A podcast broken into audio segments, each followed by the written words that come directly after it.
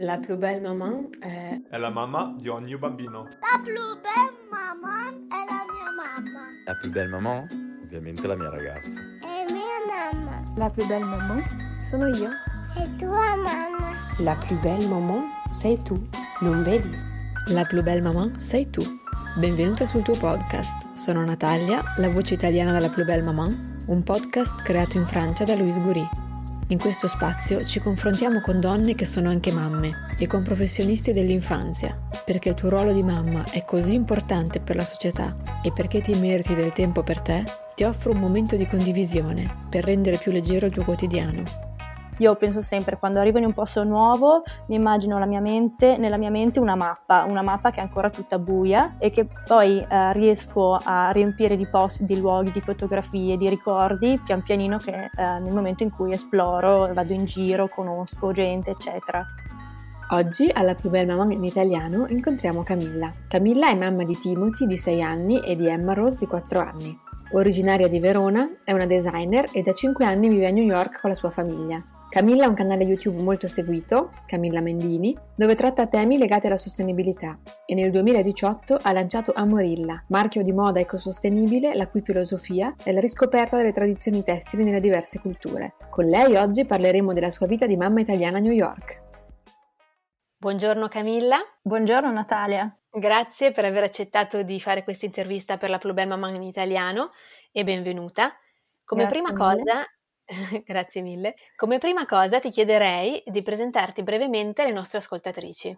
Sì, io sono Camilla Mendini, eh, sui social media mh, mi, mi fan- mi conoscono come Carotilla, eh, che è un po' il nickname che utilizzo su Instagram e su YouTube, eh, dove parlo ehm, principalmente di sostenibilità, di moda sostenibile. E vivo a New York da praticamente 5 anni con, con due bambini di 4 e 6 anni e da poco, da due anni, ho eh, creato una mia linea di abiti sostenibili che si chiama Morilla. Benissimo, grazie. Allora, ci hai raccontato appunto di essere arrivata a New York eh, ormai quasi cinque anni fa. Mhm. Credo che tu ti sia abituata un pochino a vivere lì, ma eh, ti vorrei chiedere se per caso ti ricordi un po' com'è stato il tuo primo impatto una volta che ti sei trasferita. Come ti sei sentita quando sei arrivata lì in maniera definitiva proprio? Allora, io eh, avevo già visto New York due volte, in due occasioni. La prima ero eh, stato quasi due anni prima di trasferirmi ed ero venuta a fare un giro proprio turistico. Ed ero incinta di Timothy, il mio bambino che adesso ha sei anni e vabbè già il primo impatto era stato molto grande. E poi la seconda volta era per cercare casa quindi è stato un mese prima di trasferirmi e forse lì che ho iniziato appunto a pensare che questa sarà sarebbe stata la mia casa. Primo impatto quando siamo arrivati in realtà è stato lo shock di scoprire di essere incinta della seconda bambina di Emaros, quindi l'ho scoperto una settimana dopo essere arrivata, però ecco, non sono una persona che vive il trasloco, il trasferimento con uh, paura o ansia, anzi mi, mi, crea sempre molta energia positiva. Uh, mi piace proprio l'idea di trasferirmi in nuovi paesi, ho vissuto un po' a Parigi anch'io per l'Erasmus, un po' in Australia prima, quindi uh, cambiare casa, allontanarmi dall'Italia non mi è mai pesato e quindi uh, diciamo che appunto lo shock più grande è stato quello di aspettare una bambina proprio all'arrivo negli Stati Uniti, eh, anche perché qua la sanità è molto diversa, insomma, e per fortuna era la seconda, quindi eh, sapevo già un pochino come sarebbe andato eh, tutto il percorso, però giusto per farti capire, eh, proprio perché eh, qui eh, c'è bisogno di un'assicurazione sanitaria, ad esempio, perché la sanità è privata. Ho aspettato fino al quarto mese eh, mm. per fare la prima visita dal ginecologo, perché eh, appunto dovevamo aspettare di essere coperti da assicurazione, altrimenti sarebbe stato troppo costoso pagare eh, di tasca nostra tutte le visite. Quindi, certo. Cioè, Quindi diciamo che esatto, no, che lo shock della gravidanza che ci sarebbe stato anche in Italia, immagino comunque sì. È sempre una notizia un po' destabilizzante, ha coperto un po' il, lo shock del trasferimento, perché ti sei dovuta subito concentrare su quegli aspetti pratici comunque esatto. legati a tutte queste cose qua. Esatto, Però sì, comunque... perché non avendo connessioni, non sapendo bene come funziona il sistema, non sapendo neanche da che medico andare e non sapendo neanche benissimo l'inglese, le prime chiamate al telefono, ad esempio, le faceva mio marito per, per al ginecologo, infatti eh, le segretarie dicevano ma eh, chi è incinta? Ma perché non può parlare sua moglie? Beh, perché non so benissimo l'inglese al telefono fa un po' fatica, quindi sì. Sì, sì, beh, immagino non sia stato facile comunque. A questo proposito ti volevo chiedere, in generale, per una mamma trasferirsi all'estero con la famiglia quando si hanno dei bambini mm-hmm. può essere ancora più difficoltoso di qualcuno che si trasferisce da solo perché è lontano appunto dai nonni, da tutte le persone e soprattutto dai punti di riferimento, no? Mi viene in mente anche i medici, tutte queste cose qua. Quali sono state per te le cose difficili che hai dovuto affrontare per via del trasferimento, cioè quello che più hai trovato ti ha un po' messa in difficoltà? Sicuramente dal punto di vista emotivo eh, la lontananza dai propri cari, questa è una cosa che comincio a sentire ovviamente più adesso che non all'inizio quando c'è l'entusiasmo di, trasferi- di, trasferirsi in un posto nuovo, di riscoprire poi una città come New York, quindi veramente sono stata distratta dalla novità e dall'entusiasmo. Adesso comincia a farsi sentire un po' la malinconia di casa, il fatto di vedere crescere i nostri figli senza i nonni mm-hmm. vicini e anche noi, insomma, eh, senza riuscire a vedere nei nostri genitori, i nostri eh, parenti o comunque i nostri amici, quello si fa un po' sentire. Eh, però eh, la cosa più difficile, appunto, secondo me, è capire eh, quando andiamo fuori dall'Italia, la cosa principale, secondo me, è capire un pochino la mm-hmm. cultura e quindi eh, capire appunto come funzionano i vari sistemi, che sia la scuola, che sia come abbiamo detto prima la sanità, capire come, proprio come funzionano le cose in un altro paese, forse quella è la parte più difficile, ma appunto anche la parte secondo me più divertente. Io penso sempre quando arrivo in un posto nuovo, mi immagino mia mente, nella mia mente una mappa, una mappa che è ancora tutta buia e che poi eh, riesco a riempire di posti, di luoghi, di fotografie, di ricordi pian pianino che eh, nel momento in cui esploro, vado in giro, conosco gente, eccetera. E quindi arrivare con questa mappa tutta nera nella testa può creare un po' di ansia, però appunto è bello anche riuscire a scoprire e a rischiarire questa mappa. Certo, ma infatti la mia domanda successiva era che un po' mi collega a quello che stai dicendo, se hai qualche consiglio mm-hmm. da dare alle mamme che cambiano paese, se c'è, se c'è un'attitudine che mm-hmm. secondo te aiuta a integrarsi, perché poi magari si possono avere dei momenti più o meno no? facili, difficili, però se si mantiene un certo tipo di attitudine eh, si superano. Allora, il primo consiglio che posso dare è quello di non isolarsi, anzi, al punto io non conoscevo perfettamente la lingua inglese, parlo comunque eh, di un livello intermedio, eh, che non è che sono arrivata che non sapevo mm. parlare zero, quindi um, sono una persona socievole, eh, non ho molta vergogna nel chiedere aiuto, quindi io la prima cosa che dicevo magari è parlo male l'inglese e questo lo facevo anche a Parigi perché sono arrivata in realtà lì che non sapevo il francese, quindi la prima cosa che diceva è non so il francese, allora la gente è più eh, pronta ad aiutarti, è più volenterosa nell'ascoltare, nel cercare di capire cosa vuoi, no? Se tu subito dici eh, scusa magari la lingua non la so bene, però voglio creare un contatto con te, ho bisogno di te in questo momento, quindi eh, cercare di creare delle connessioni, la nostra fortuna, se vuoi o anche scelta strategica perché non è appunto appunto stato solo una questione di caso, è stato quello di eh, cercare un posto da vivere che fosse abbastanza vicino, eh, vicino, alla città ma anche abbastanza vicino al lavoro di mio marito e che non fosse appunto molto isolato perché noi in realtà non abitiamo esattamente a Manhattan, New York, abitiamo in New Jersey che è un altro stato rispetto a New York però ehm, diciamo si affaccia sul fiume Hudson e quindi siamo affacciati a Manhattan. Quindi come vicinanza siamo praticamente diciamo di essere a New York però siamo in un altro stato ma in un complesso di edifici in cui ci sono tantissime famiglie e quindi è anche molto facile socializzare anche grazie agli eventi che creano proprio eh, che partono dal condominio. Uh, ci sono tantissime modalità per vedersi. Abbiamo la playroom, ad esempio, che è la uh, sala comune uh, dove i bambini possono andare a giocare con dei giochi in comune. Quindi, quando ero incinta, appunto, ero qua le prime settimane, eh, qua le prime settimane passavo tantissimo tempo alla playroom e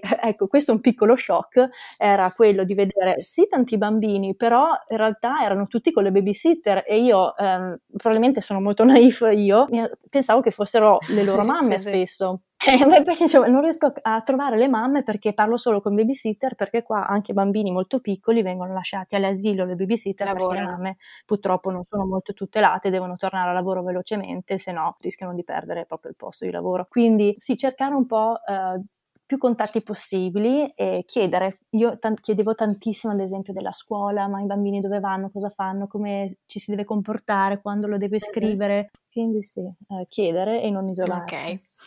Appunto, noi cioè, lo vediamo che tra Italia e Stati Uniti ci sono tante differenze, molto più che ad esempio se qualcuno si trasferisce in, in Europa.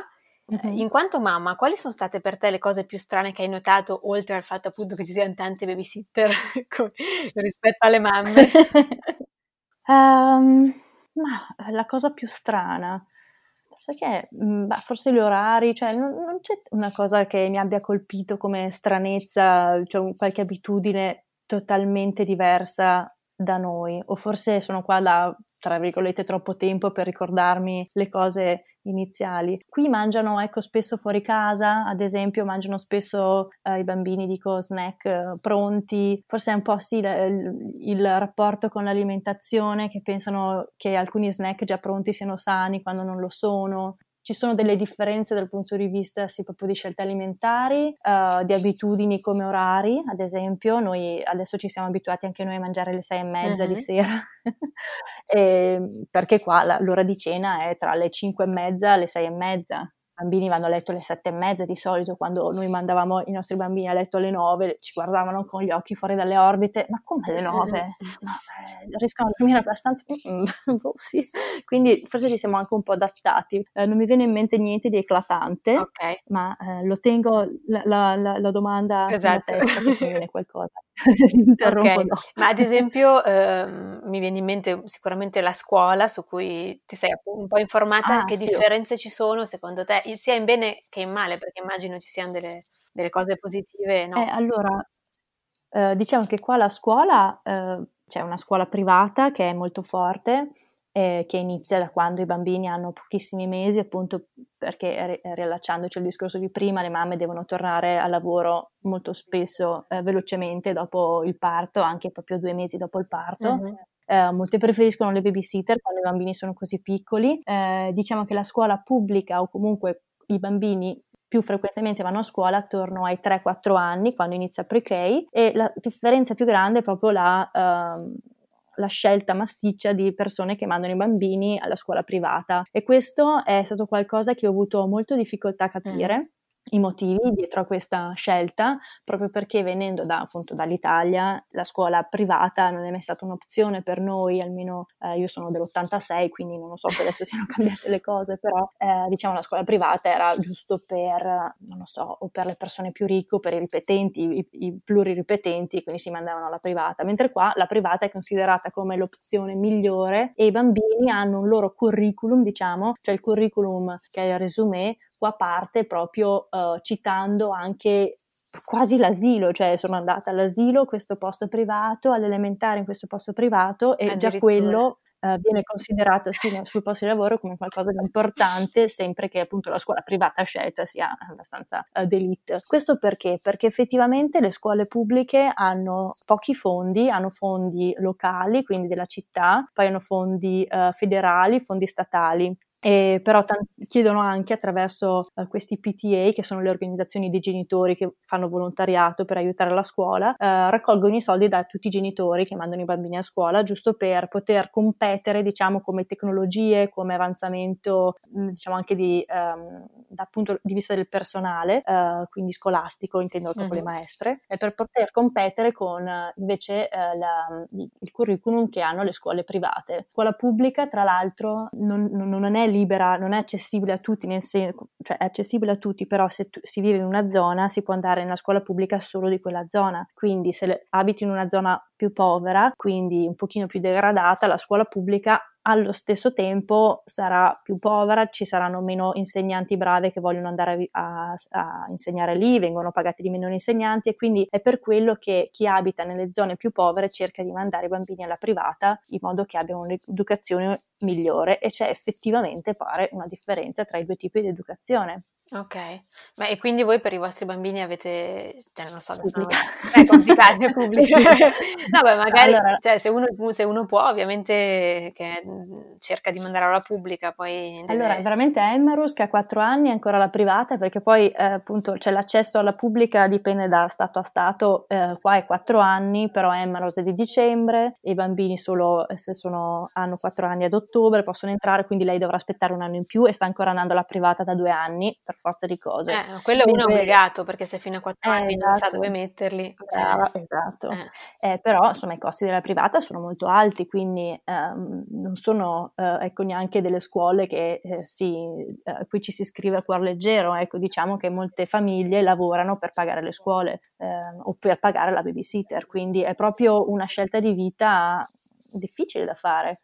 E invece Timmy va alla pubblica perché noi siamo fortunati in questa zona, la pubblica fino ai sette anni, perché poi appunto dopo diventa la middle school, Mm. è molto buona. Quindi poi nella middle school invece qua dicono che è orrenda e quindi sarebbe meglio metterlo alla privata. Quindi Eh. dipende anche tantissimo dalla scuola. È particolare che appunto fare un discorso di quanto sia buona la scuola, quello che noi consideriamo l'asilo, cioè perché alla fine Sì. è l'asilo, no? Cioè la materna. Eh, è- Beh, adesso lui sta facendo, eh, diciamo che parte dalla eh, 4-5 Ah, anni, sette, eh, ok. poi- esatto, fino alla seconda elementare. Ok, ok, Però sì, sì. conta che già all'asilo, considerato asilo, imparano a scrivere, a fare i primi conti, imparano Ah, a leggere, ok. cioè sono scolarizzati molto precocemente qua i bambini. Ok. Beh, insomma, e, e come invece cose che secondo te di- ci sono, immagino, di positivo nella- nella- nell'approccio educativo che c'è negli Stati Uniti? Non so se se hai notato qualcosa rispetto all'Italia. Ehm, Magari no. Beh, in- innanzitutto in realtà parlare degli Stati Uniti è, ehm, tra virgolette, sbagliato nel senso che ogni stato, ogni città ha le sue regole, quindi eh, non posso neanche generalizzare e posso in realtà parlare solo per la scuola dove è mio figlio in questo momento o mia figlia. Ok. Ehm, la cosa buona di queste scuole, secondo me, se si ha fortuna appunto di avere degli insegnanti buoni, perché alla fine quello lì vale sia per l'Italia che per gli Stati Uniti, Mhm. è che i bambini sono effettivamente molto seguiti, sono proprio, ehm, eh, diciamo, c'è un approccio diverso rispetto a quello italiano, quindi magari giocano un pochino di meno e sono scolarizzati un pochino più velocemente, però sono molto seguiti dal punto eh, di vista educativo, se eh, delle, ehm, se dei bambini si, sono particolarmente talentuosi o dotati, hanno possibilità ecco, di accedere a dei corsi più approfonditi, riescono a saltare anche anni scolastici, diciamo che l'educazione, che non so neanche se sia positivo alla fine perché è qualcosa di elitario, però se un bambino è talentuoso Mhm. Riesce a- ad avere accesso ad un'educazione gratuita, innanzitutto, in, è presente no? quei bambini prodigio Sì. che ci sono in America, Sì, che sì, magari vanno all'università a 12 anni al collo, tutto pagato perché effettivamente eh, se c'è qualcuno dotato, qualsiasi sia la sua classe, estrazione sociale, eccetera, eh, riesce ad andare avanti più velocemente in maniera gratuita ehm, perché viene spesata dallo Stato, appunto. Mentre in Italia siamo un po' tutti uguali, cioè è molto più democratico, quindi non so effettivamente dirti se è un- una cosa positiva, però sicuramente una differenza. Ok, non so, magari può essere positivo nei termini che se qualcuno è, non so, mi viene in mente bravo in una materia, non so cosa, viene Mhm. spinto a fare quello, no? Piuttosto che essere Esatto. magari bloccato e dire no, devi rimanere allo stesso livello degli altri in Mhm. tutte le materie.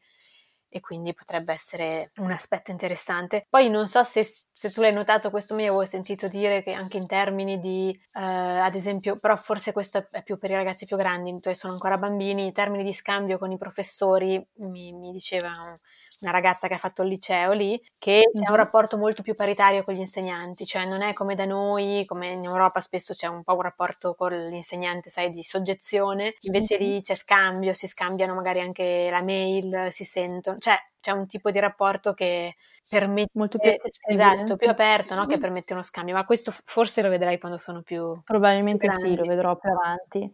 Sì, Sì. Un'altra, eh, un'altra cosa che ad esempio ehm, sono proprio gli studenti a scegliere un po' il loro corso, diciamo si creano i corsi come all'università, si sceglie un pochino quale corso seguire eh, in base alle tue, eh, diciamo ai desideri di ogni studente Mhm. eh, già dalla high school, quindi già dal nostro liceo. Ok, Quindi riescono a crearsi il loro corso di studi molto prima eh, rispetto a noi, quindi sì, c'è più flessibilità. Mhm, Ok, e mh, a livello invece ad esempio di, di vita, di giornata, come è organizzata la giornata di un bambino, penso alle elementari come il tuo bimbo più grande, cioè loro vanno a scuola, poi fanno attività, com'è che si- più o meno si comportano mediamente in questo senso? Allora, eh, innanzitutto qua c'è lo school bus che passa e viene a prenderli, quindi la, la la mattina parte prestissimo con alle sette e mezza di mattina arriva lo scuolabus che raccoglie tutti i bambini, eh, Mhm. fa il giro e un'ora dopo arriva la scuola perché deve raccogliere tutti i bambini Ok. eh, del circondario. e loro hanno lezione, ad esempio mio figlio ha lezione dalle 8.20 fino alle 3 più o meno Mhm. e alle 3.20 torna a casa. Eh, già al, um, prima delle elementari, quindi l'ultimo anno di asilo, diciamo, ha i compiti a casa da fare, eh, perché appunto questa scolarizzazione precoce prevede anche dei compiti a casa, sono cose abbastanza semplici e devo dire, ecco, io sono rimasta sorpresa dal fatto che entrambi i miei figli siano entusiasti di fare i compiti. Non che mia figlia li abbia già, eh, però eh, visto, vedendo il fratello, anche lei vuole fare tutte queste cose e lui è proprio contento, ma vedo anche i suoi compagni di classe, i suoi amici, nessuno si lamenta di dover fare i compiti, quindi non so che tecnica abbia a scuola. ecco, una cosa Interessante. che mi viene in mente è che appunto non c'è accesso poi a scuola, non è che i genitori possono andare liberamente alle loro scuole, eccetera, eh, entrare, visitare, no, è molto è vietato l'accesso, eh, si può entrare so- sì, sì, sì, può entrare soltanto dopo controlli di sicurezza, hanno il terrore che i bambini vengano rapiti, fanno ad esempio una cosa terrorizzante è che fanno spesso delle sia eh, le, le- mi scappa il nome, delle esercitazioni ecco per gli- l'antincendio, diciamo normali, Mm. ma anche per il lockdown. E Il lockdown è quando ci sono delle persone che entrano con eh, i fucili, e per- cioè ci sono le sparatorie nelle scuole e lo fanno già da- dall'asilo, Mamma quindi eh, fanno le esercitazioni di lockdown dove i bambini devono nascondersi, imparano a nascondersi da- dal cattivo e poi arriva la polizia, devono capire se sono- possono uscire o no dal lockdown e poi appunto durante queste esercitazioni i poliziotti si, eh, decidono quali bambini sarebbero eh, sopravvissuti e quali no. Oh perché no, è qualcosa- e questo me l'ha spiegato mio figlio di sei anni, io cercavo di essere anche, quindi prendere un po' con le pinze, però insomma se lui mi racconta questo penso Sì. che eh, appunto noi, noi genitori non abbiamo accesso, non sappiamo niente di quello che accade lì dentro, eh, però arrivano questi racconti terrorizzanti. eh, infatti, quando dice abbiamo avuto l'esercitazione lockdown, ah, come va? Un po'. Bene, sì, è arrivato il poliziotto, sono sopravvissuto bene. Sono sopravvissuto, un po' inquietante, no? Per noi, molto, però... molto. Ed, ed è per quello che c'è appunto massima sicurezza, il genitore viene fotografato, ti controllano la borsa, tutto prima di entrare e insomma... Mm, vabbè. Ok, quindi c'è questo clima un Sì. po', un, po' così, un po' strano per noi, diciamo. E, e, invece mi, mi ricollega a una cosa che hai detto prima, che secondo me è un aspetto importante appunto di, di un trasferimento all'estero con la famiglia, che è il riuscire a mantenere un rapporto tra i bambini e i nonni. In generale la famiglia, però i nonni, no? in particolare, sono quelli che Sì. vengono più colpiti da- dal trasferimento. E tu hai un modo, ci sei riuscita, ci sono delle cose per cui riesci a rendere i nonni partecipi alla vita dei bambini, a parte appunto Sì. chiamarli, ma anche... Eh, beh, allora c'è sicuramente il fine settimana le chiamate su Skype, eh, quindi c'è tutta la mattina dedicata ai nonni, Obbligo. prima uh, la dei nonni, poi l'altra capì dei nonni, perché ovviamente bisogna dare il giusto spazio a tutti, quindi la mattina del sabato e della domenica di solito eh, sì, ci sono le chiamate, poi in realtà conta che abbiamo un, eh, un fuso orario di 6 ore, Mm-mm. quindi eh, quan- durante la settimana, quando i bambini sono a scuola nella mattina, è il pomeriggio e sera italiano, quindi tornano che sono le nove e mezza di sera in Italia, quindi solitamente non, non facciamo moltissime chiamate, però eh, ecco una cosa che facciamo spesso noi per eh, tutti i compleanni eh, di tutta la famiglia, quindi che siano le zie, i cugini, eh, i nonni, oppure comunque per Natale, Pasqua, per qualsiasi cosa in realtà prepariamo sempre dei disegni, eh, facciamo dei collage, facciamo dei dipinti che poi mandiamo per posta ai nonni e la stessa cosa anche i nonni mandano eh, per posta cartoline, insomma c'è anche ehm, la- la- la- un po' la sorpresa di aprire la posta e trovare qualcosa che è arrivato eh, dai nonni come pensiero oppure al contrario mandato da noi. Quindi secondo me ecco quando io vedo i bambini che poi hanno la possibilità di vedere i, no- i miei genitori o i miei suoceri due volte all'anno alla fine più o meno, Mhm. è bellissimo vedere come non si sentano sconosciuti. Cioè, un bambino magari eh, qu- quando non vede una persona da- per un po' di tempo eh, potrebbe essere un po' sulle sue, timido, e invece il rapporto è come se si vedessero ogni giorno, cioè da Mhm. tanto rimaniamo in contatto, abbiamo anche questa chat su WhatsApp, i bambini vedono i video, vedono le foto, è un continuo contatto e per fortuna appunto c'è internet che ci permette di accorciare le distanze o la posta che ci permette di inviare disegni e letterine. Sì, e quella, questa cosa della, della, posta è effettivamente molto carina, anche ormai non si manda quasi più niente, però è un'idea, no? Sì, perché c'è tutto un rituale, eh, creiamo, eh, decidiamo cosa mandare, eh, facciamo insieme il disegno, lo mettiamo nella busta, andiamo a prendere i francobolli, mettono la busta dentro eh, la casella della posta, cioè è proprio un bel rituale da fare e alla fine si occupa un'intera giornata, quindi aiuta anche da quel punto di vista per riempire alcuni pomeriggi. Molto carino. Un'altra cosa che mm, ti chiederei, mm, dato che abbiamo detto prima che è un canale YouTube su cui spiego tutta una serie di azioni ecologiche o comunque nella direzione di, di, di essere un po' più attenti all'impatto ambientale no? delle nostre vite, metteremo appunto poi il, mm, il, link del tuo canale YouTube nella descrizione dell'episodio. Mi chiedevo per eh, diciamo sensibilizzare i bambini rispetto a questi temi, tu fai qualcosa in particolare in casa? È una cosa che trattano ad esempio a scuola negli Stati Uniti? Cioè c'è questa sensibilità mm. lì oppure non tanto, insomma, come, come, la vedi? C'è una leggera sensibilità, ce n'è molto di più in Europa, leggera, cioè un po' una spolverata, diciamo che ogni tanto parlano di riciclo, sia a scuola di mia figlia hanno ogni settimana dedicato una lettera due settimane fa era dedicata alla lettera R e c'era appunto recycle, eh, però non è che abbiano insegnato chissà che cosa, c'è soltanto tornata a casa con un foglio da colorare in cui c'era scritto recycle, quindi non è che abbiano fatto, per quello dico leggera, molto superficiale, no, non vedo un particolare interesse da parte delle scuole nel sensibilizzare, però io a casa ovviamente cerco di compensare moltissimo e non solo eh, aiutandoli a capire la differenziata banalmente, che qua è già cosa rarissima, almeno in New Jersey fare la differenziata eh, sei già una persona molto evoluta civilmente, ma ad esempio anche quando troviamo rifiuti per terra, i miei bambini, vedendo me che li raccolgo, perché ho anche lanciato un hashtag che si chiama rifiuti e rifiuti, eh, in modo da sensibilizzare tutte le persone in realtà, beh, ovviamente non a, a, gettare le cose per terra, e questo spero che le persone che mi seguono siano, eh, siamo tutti a questo livello, però anche a fare il passetto in più e quindi raccogliere le cose da terra anche se fa schifo, magari con dei guanti, se appunto la cosa troppo, ci dà troppo fastidio, per appunto poi gettarle nel cestino e i miei bambini vedendomelo fare, io spiego loro perché bisogna farlo, perché non bisogna buttare per terra e quindi ogni volta che vedo un rifiuto mamma, c'è qualche persona che l'ha buttato, ma non hanno capito che va nel cestino. e si arra- soprattutto eh, Marosca è molto um, è passionale. È un attivista. Non hanno capito. Una... Sì, è molto passionale nelle cose, quindi l'ha presa proprio eh, nel suo cuore e si arrabbia tantissimo quando vede ancora, guarda mamma, uffa! fa molto sorridere. E poi ovviamente, insomma, pian pianino, io penso che siano ancora piccolini e non voglio neanche creare troppa, eh, diciamo, teoria nelle loro teste, penso che basti moltissimo uh, il, uh, il buon, cioè, dare buon esempio, ecco, la cosa più principale per un genitore è dare buon esempio e poi quando saranno più grandi magari spiegare il perché certo. seguire queste azioni. Però per adesso mi sembrano già abbastanza evoluti anche più di alcuni adulti, quello di sicuro. A questo, diciamo, proposito ecologico, una cosa che si, si, sente spesso dire dagli Stati Uniti è che mangino male, no? In generale, l'immagino mm-hmm. che eh, è effettivamente vero e tu da italiana, che noi vabbè siamo molto eh, ovviamente attenti al cibo, no? abbiamo un certo tipo di cultura in questo senso, come vi comportate come famiglia, anche con i bambini, riuscite a mangiare bene, tra virgolette, poi non so, poi mm-hmm. ci sono vari livelli di mangiare bene, ma se si trovano dei buoni prodotti, se si riesce a, a cucinare tanto in casa, come vi comportate?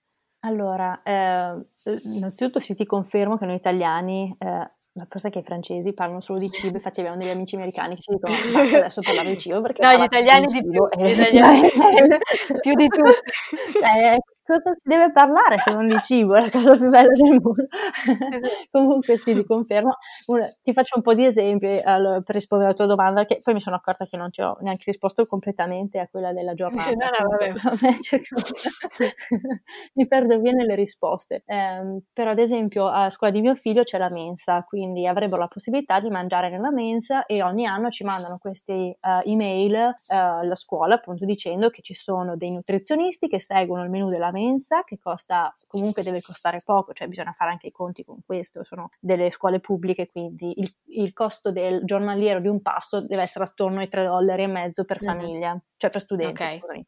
per essere democratico, insomma, diciamo. E quindi fai conto tu, ecco. Però è, un po' come ti preparano come genitore, quindi ti mandano queste mail, ci sono dei nutrizionisti perché è importante che i bambini mangino bene, mangino sano, mangino le verdure, poi alla fine guarda il menù e vuoi morire perché c'è eh, il venerdì pizza sempre, poi lunedì ci sono i mozzarella stick con la marinara sauce Oddio. che sono praticamente questi stick di mozzarella dura, cioè proprio sono dei, dei, rettangoli di mozzarella dura fritti, impanati e fritti che puoi pocciare nella marinara sauce che è la salsa di pomodoro. Eh, poi ci sono chicken wings, le patate fritte, patate non fritte, cioè praticamente tacos, che vabbè i tacos forse sono la cosa più sana, ma mh, mm, non c'è varietà, la verdura e la frutta sono a, des- a, discrezione dello studente, quindi se un bambino lo vuole se le prende, se quindi no il 90% bere, non la mangia, insomma. Beh, sì, anche perché quando ero, appunto mio, mio figlio, che in realtà è nato ad ottobre, quindi ha potuto andare a scuola anche se aveva ancora tre anni, quasi quattro, è già già partito appunto che aveva, non aveva neanche quasi quattro anni, Mm-hmm. Figurati se va a scegliersi lui la frutta e la verdura e eh, ho scoperto che le prime volte non tornava a casa senza mangiare perché io ho sempre fatto da mangiare ai miei figli, mi sento molto italiana in questo, ma in realtà ci sono tantissime mamme americane, indiane, cinesi, di qualsiasi mamma che appunto eh, cucina un pochino, prepara il suo pranzo, il pranzo ai propri bambini in questa scuola, sì. ho scoperto che no, non sono neanche seguiti. Quindi bambini piccolissimi di 4 anni che vengono mollati a loro stessi perché nel momento in cui loro mangiano, anche le loro maestre mangiano, sono tutti messi insieme nella uh, nella palestra mm-hmm. che viene allestita uh, appunto come sala da pranzo e appunto questi sono solo racconti perché noi genitori non possiamo vedere queste cose e, e quindi figurati, già non vengono seguiti, non mangiano, se in più mangiano anche eh, quelle cose del menù, quindi ecco, io di sicuro le preparo sempre, uh, io mangio spero di mangiare equilibrato, cioè mangiamo tantissima frutta e verdura a casa, io non mangio neanche carne, però i miei figli sì, mio marito sì, pesce, pasta, riso, insomma no, la nostra dieta è mediterranea, riusciamo a fare anche qui la spesa uh, abbastanza normalmente, l'unica cosa sono uh, i costi ovviamente, cioè diciamo più la spesa, la differenza è che se si vuole fare una spesa plastic free, ecco quello che è una cosa a cui tengo io specialmente, quindi che magari in Italia, in Francia è più accessibile perché si va al mercato col proprio sacchetto, si comprano le verdure sfuse, sì. eh, la, la, la, frutta sfusa ad un prezzo anche minore. Qua se si va al mercato eh, costa due volte tanto rispetto al supermercato e nei supermercati comunque lo sfuso costa sempre più di quello confezionato Assurd. nella plastica. E questa cosa non me la, me la spiego, e, cioè me la spiego nel senso che alla fine la gente preferisce comprare magari di più e buttare via rispetto a comprare razionato quello che ti serve, quindi alla fine le cose sfuse molto spesso i supermercati le vendono di meno e quindi te le fanno pagare di più. Mm. Ma ecco, diciamo che dal punto di vista alimentare ci sono, ci sono stati un po' di momenti di sconforto, ecco. Siamo anche in una zona dove tutto è accessibile, perché voglio dire, la zona di New York, non so adesso se fossi in Ohio cosa, come sarebbe la situazione, quindi penso di non potermi neanche lamentare. Ecco, no, ma infatti ci sono dei mercati che ti vendono prodotti locali, cose così, o sì? Sì, sì, sì, sì ci sono, gioiellerie, però ci sono, anzi qua c'è anche la possibilità, in realtà hanno creato questa bellissima attività eh, che eh, fa molto sorridere perché appunto da non americana ti accorgi subito della mentalità business che hanno gli americani, dove le farm, quindi questi, um, ci sono tantissime farm qua a New York e New Jersey, quindi in campagna, mm-hmm. questi posti eh, dove vengono coltivate eh, proprio magari le mele, i frutti di bosco, le fragole, le pesche, eccetera, uh, paghi per andare, loro ti fanno fare la visita al campo, così uh, facciamo le foto nel campo, di... ma io vado, eh, comunque io ci sono stata e sono fan di questa cosa perché è un momento per me per far capire ai miei figli dove vengono certo. gli alberi, appunto di mele, eccetera. Certo. paghi ti prendi, ti stacchi tu, fai tu il lavoro de, de, che dovrebbero fare loro, quindi ti prendi tu, stacchi la frutta e poi vai a casa con il tuo sacchetto di frutta molto contento per aver fatto questa esperienza nella natura a pagamento, cosa che funziona in Italia e dici ma scusami, eh, no, non pagherò mai per andare a staccare le mele da un invece qua è proprio qualcosa di molto chic e, e lo fanno tutte le famiglie. Ecco. Sì, io l'ho sentito dire in Italia però vicino a Milano, forse solo i, milane- solo ah, i milanesi. Esatto. solo qualche milanese riesce... Ah, sì. No, però, però comunque capisco, c'è abbastanza eh, sì, una, una, una, cultura un po' lontana da quello che è appunto la, l'agricoltura, mm-hmm. no? Noi vediamo i campi sì, dappertutto sì, sì, in Italia, lì un po' più, un po più lontano mm-hmm. dalla città. Se vuoi finire la, la, la, la, riprendiamo la domanda della giornata che abbiamo lasciato a metà. Allora abbiamo detto torno a casa, cioè da scuola alle tre. Con lockdown. abbiamo fatto una, una bella esperienza.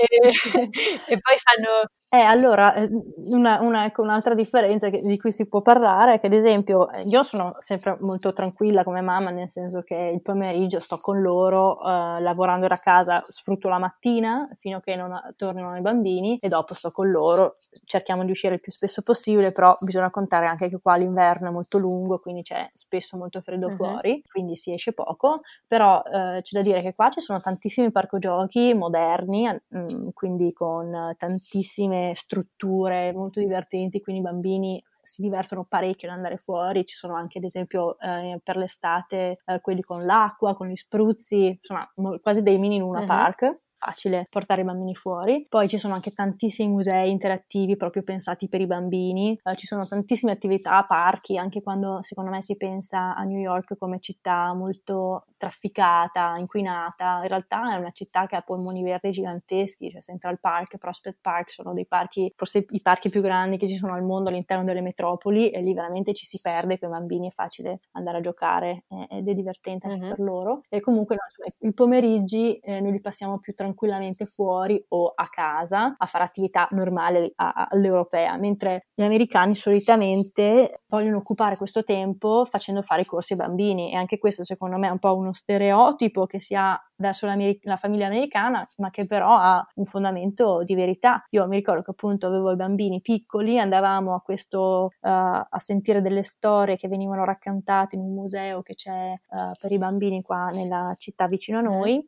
e parlando con le altre babysitter dicevo ma dopo con le altre babysitter. La bambina ovviamente sì ero l'unica mamma. E, e, e, la babysitter mi dice eh questa bambina di non so due anni che non riusciva neanche a parlare. Sì dopo ha il corso di yoga poi il corso di musica e dopo finiamo con Mamma arte. mia. Ma in che senso? E, loro, essendo le babysitter, poi ovviamente si confidano dicono: Sì, anche secondo me è assurdo. Dicono: Cosa fanno a yoga? Niente, stanno seduti. Cosa fanno ad arte? Niente, si chiudono i colori. E cosa fanno? Cioè, era tutto così, però la gente paga e paga per tenere occupati questi bambini che secondo me è anche bene che si annoino o che vadano che corrano liberi in un parco, però sì c'è questa tendenza ad occupare il più possibile eh, i figli con corsi organizzati. Per non perdere tempo, cioè perché tutto il tempo sia, sia esatto. diciamo tempo, tempo denaro, non so, che sia usato per fare qualcosa. Quindi sì, eh, sì, poi il denaro che spendi, perché qua c'è anche veramente la cosa a spendere il denaro che guadagni, qualsiasi cosa eh, è a pagamento e la, insomma sì, forse per quello che va bene l'economia, gira molto il soldo. Ok, quindi comunque in generale delle giornate molto molto piene per essere dei bambini piccoli, no? Come immagini. Gli sì, gli americani, sì, noi appunto cerchiamo di, di, di, di, tendere verso una normalità europea, però sì, gli americani molto piene, poi appunto verso le 6 si cena e 7 i bambini vanno, vanno a letto. Stremati da tutti i corsi che hanno fatto durante tutta la giornata. Eh, esatto, adesso si capisce perché vanno a letto alle 7 e si svegliano alle 7, non ce la fanno più. Basta corsi. Appunto.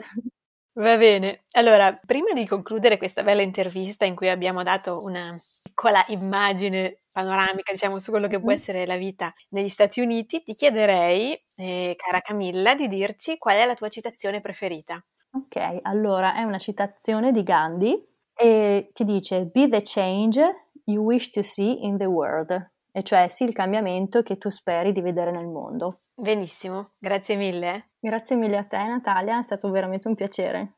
Anche per me, grazie. Se ti è piaciuto questo episodio, ti propongo di abbonarti al podcast e di mettere 5 stelline su iTunes. Queste stelline permetteranno alla Plus Belle Maman in italiano di arrivare lontano. Ti invito anche a seguirci su Instagram, il profilo è la maman e a visitare il sito internet www.laplusbellemaman.com.